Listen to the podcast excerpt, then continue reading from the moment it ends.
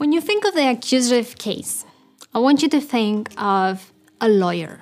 And this lawyer is wearing a necktie.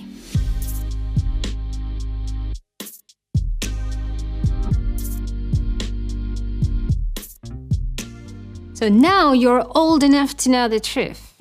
And the truth is that the article the can be translated as der, die, das, den, or dem. Today we will learn the accusative masculine den. When we say the dog loves the cat, it's clear that the one that loves is the dog, and the one uh, receiving the dog's love is the cat. So if you say the cat loves the dog, we have a different meaning, right? We have switched those. Let's take a look at the sentences in German. Der Hund liebt die Katze. The other way around, die Katze liebt den Hund. It's the accusative declension that we are using here. We are switching der Hund to den Hund. That's the one that we use for direct objects.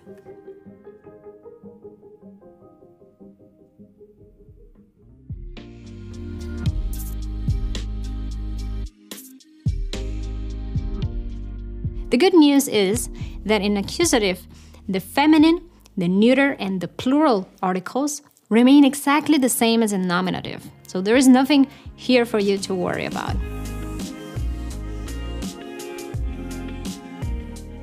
The letter N is very, very crucial when you're learning the accusative masculine.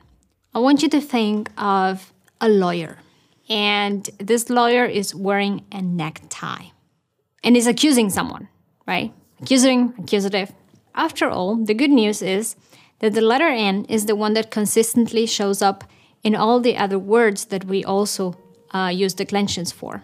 So, for example, in our initial sentence, we were to say, Er liebt sie. Sie liebt ihn. So we have er to ihn.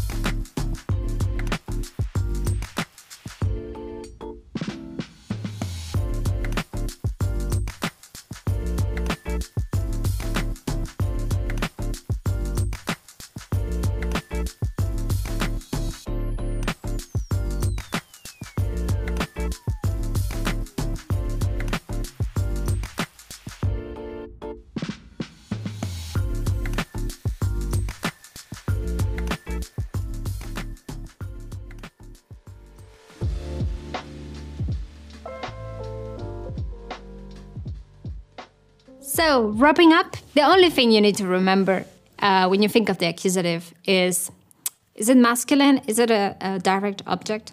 And then you have to apply the letter N, and that's all.